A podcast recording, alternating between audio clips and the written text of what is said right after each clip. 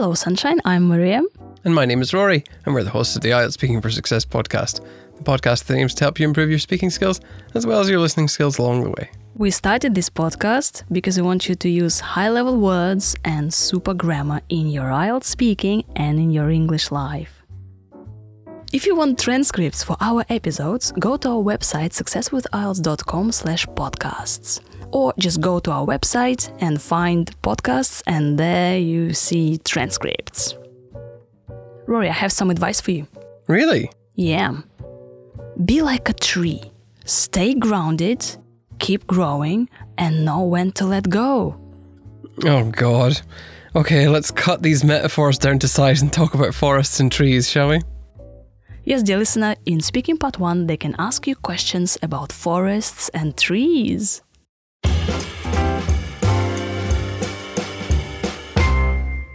Rory, do you like trees?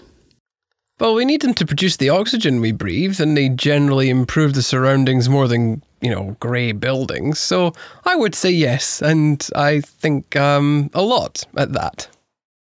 Are there any important trees in your country? That's a good question. Well, my cousin works for the Forestry Commission. Um, I at least I think so, and they would probably um, they they should and would be better placed to answer. Um, well, I don't think there are any individually important trees. I would say that forests are an important part of the national heritage and uh, beautify the country to a certain extent.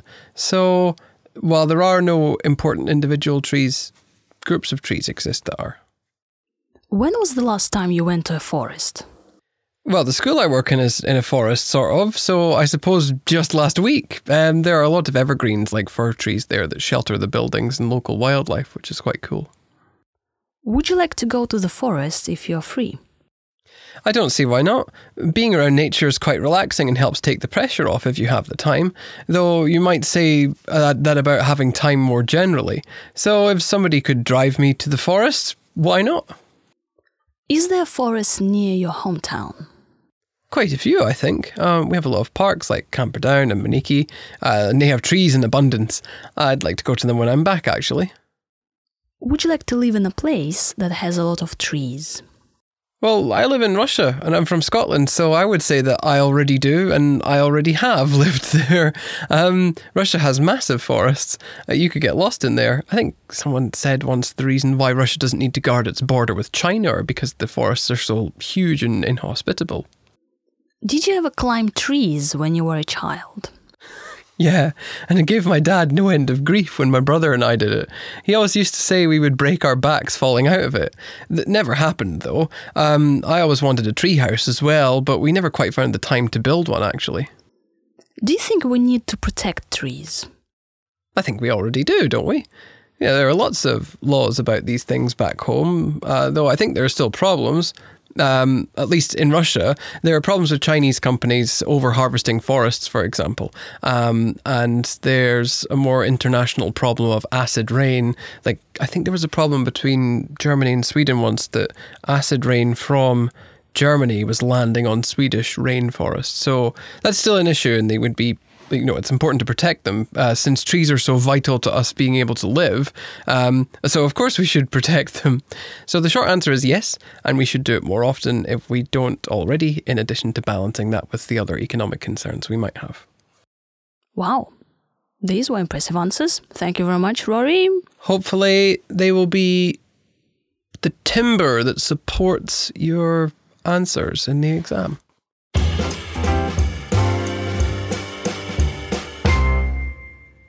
Wow. Now you should explain it to us what timber means. Timber is just wood that's used to build things, isn't it? Yeah, and dear listener, this is some uh, specific vocabulary when you talk about forests and trees, so timber. Because uh, trees provide us with timber. Oh, it's also a song by Kesha. Timber? Yeah. Going down. I'm yelling timber. You better move. You better. Da- oh, I'll stop now. And then he tells us that he can't sing. I can't sing. No, this is that was- that was terrible. great. This is That really was terrible great. singing. Yeah. So timber is the word. Um, it could sound strange, but timber is this wood. Yeah. Now, when we talk about forests, uh, we can also say woods. So forests and woods. Rory, the difference is I think a forest is bigger than woods, isn't it? Could be. That's your language. You tell us. Well, Ha ha ha ha ha. I always think so. And you can talk about our forest and our wood, the forest, the woods. Yep. We say go to the woods, walk in the forest. There's a song that's like, if you go down into the woods. I need to find it. Hold on a second. Yeah, it's a musical podcast. Basically, for every episode, we have a song. We have several songs in this one. Uh, Yeah. if, if you go down. Yeah. Ah, it's the Teddy Bear's Picnic song. Yeah. Yeah, how does it go? How does it go? Come if on. If you go down to the woods today, you're sure of a big surprise. If you go down to the woods today, you'd better go in disguise. Yeah, it's good. Teddy Bear's Picnic, people. It's quite funny. Yeah, check it out. Next time we're gonna uh, Rory is gonna record a song in a studio. So he'll drop the podcast business and he's he'll start singing.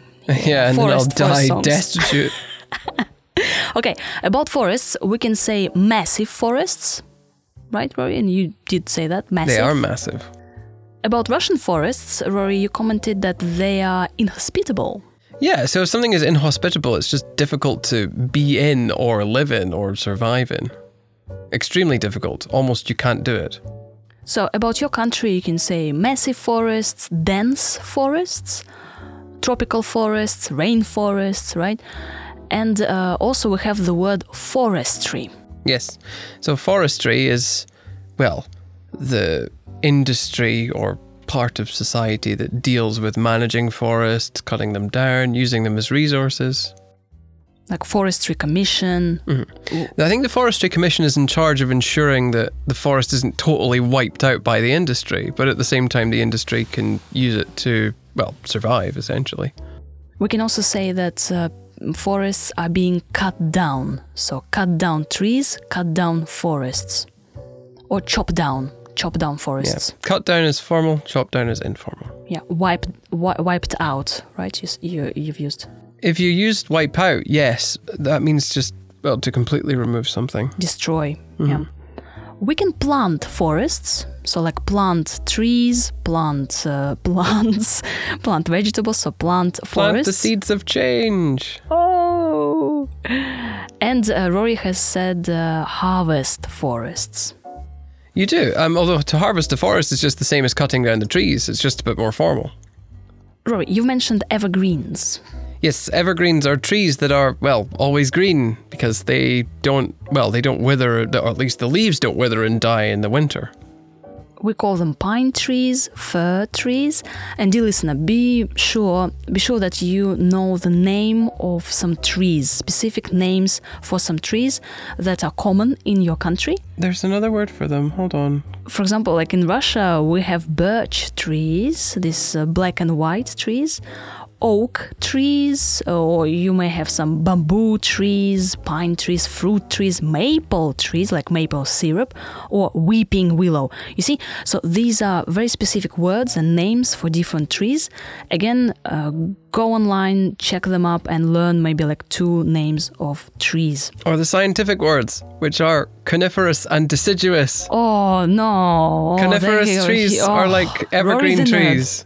And deciduous trees lose their leaves in the autumn. Um, but it- that, that's a gross oversimplification. Any botanists listening will know that I have a very terrible understanding of how plants work. But deciduous and coniferous, is, they're great words. What? Okay, I'll never remember that. So I'll stick to birch trees, oak trees, You will if you say it. Say it. Coniferous. coniferous. And they have con at the start, cone, pine cone, coniferous. coniferous. And how do I use it? Coniferous. Well, like there are lots of coniferous trees around. They're evergreens. They don't lose their leaves. So oh my go. god. And then the examiner is sitting there looking at you like, What? What are you talking about? This is kind of science, brain surgery. Well, Go if away. you're if you are studying to be in university, then you should know these words, and you yeah, need yeah. to use IELTS to get into university. So Yeah, true, true. So, and we're discussing these specific words about forests and trees, right? And for a high score, you need these words like topical vocabulary. Uh, and also remember the word timber. Yeah, this is an important it's word. going about down. trees.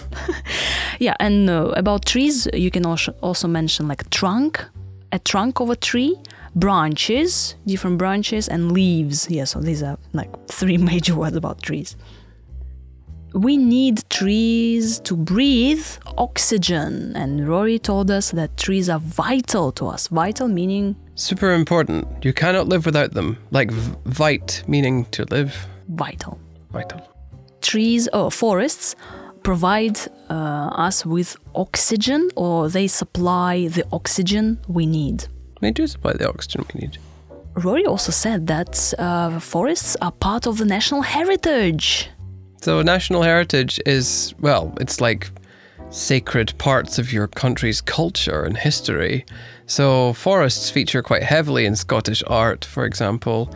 Um, they're also common um, resources for, well, it, they used to be common resources for uh, house building materials, for example. So, it's, it, they're quite important. They're, um, what's the word? They're, they're key parts of the culture. Yep. And they beautify the country. So trees, forests beautify our country. So to be beautiful, to beautify. Forests also provide um, places for recreation, and we can say uh, forests take the pressure off. They do. They take the pressure off, well, people. And the more forests we have, the less pressure there is on existing forests. And you might have trees in abundance. So uh, Rory in Scotland has trees in abundance. That just means we have a lot of trees. Yeah, like too, too many trees, okay? Like, no, stop trees. Uh. Yeah, so abundance of something, like a great number, a great number of trees. Cool people. Cool people in abundance. When I asked you about climbing trees, and we can climb trees, not climb, no, climb trees, Rory's dad had no end of grief. Well, you give people no end of Ah, grief. give, give, yes, give people no end of grief. Which just means that you make people, oh, you're constantly annoying people or constantly doing bad things to them. So in this case, my dad was constantly being annoyed by my little brother and I while we were playing in the tree outside of our, well, outside of our family home. It, I, it might have been dangerous, but it wasn't that dangerous. You know, kids do stupid things like this all the time. Yeah, as kids, we do climb trees. We are dreaming of having a tree, uh, a tree house. Yes, a tree house. Another word which you can mention about forests and trees is deforestation. Yes. Which can be caused by acid rain, which I did mention. So deforestation is just, well, either forests being wiped out or being reduced in size by, well, things like acid rain being overharvested. Yeah, and you can say one of the most important problems in today's world is deforestation. Another one is unsustainable logging for timber. Oh my god, this is so precise, this is so bad nine. Rory, could you comment on unsustainable logging for timber? Did I say that? No. Oh, well then, no, I'm not commenting on it. No, um, Thank you very much, Rory. That's okay. Thanks for listening. That's all. Bye. Um, you know, unsustainable logging for timber is just well, first of all, unsustainable, which means just you do it so much that you can't keep doing it for a long time, which is a problem if you're in business. Logging is well, cutting down trees, and timber is like we've already discussed, the thing which you use for building things. Well, the wood that's used for building structures or making things. Thank you. Yeah, I appreciate that. Rory, if you were a tree, what kind of tree would you be? I would be a redwood tree because they're the tallest trees in the world, and I've always wanted to be tall. Wow. What kind of tree would you be? I would be a flower, not a tree. Yeah, but you have to be a tree in this conditional sentence. I don't know what conditional it would be. Third? The second conditional, Rory. Oh God, I'm so I glad that your face if is. If I were a tree, I'd be, mm-mm, I'd be bamboo. I think I like the sound of the word bamboo. I'm so glad that your face is hidden by my laptop screen right now because otherwise, I just see Ma- Maria looking at me like I'm a complete idiot because I don't know what the second conditional is. Listen, we all have our weak spots. I, my weak spot is conditionals. I don't know what they are, and I don't care to know what they are. Yeah, and you know, like when uh, the examiner asks you, mm, "Let's talk about trees." Like, do you like trees? Like, yeah, I like oak furniture. Hmm. you see, like uh, furniture, pretty Mm-hmm. much, right? Okay. Thank you very much for listening. Now you won't need to cut down on your advanced vocabulary for trees. Ugh. Uh, now, Rory, tell us about this cut down thing. Because at the beginning of the episode, we made a joke about uh, something, and you said like, "Oh, uh, cut down on the joke." Yeah. What did you just we have to like reduce it. So we should cut down on the jokes. Uh, no, we, we shouldn't cut down on the jokes because after all of the vocabulary we have, that's all that we've got left. Bye. Bye. Bye. Bye. Bye.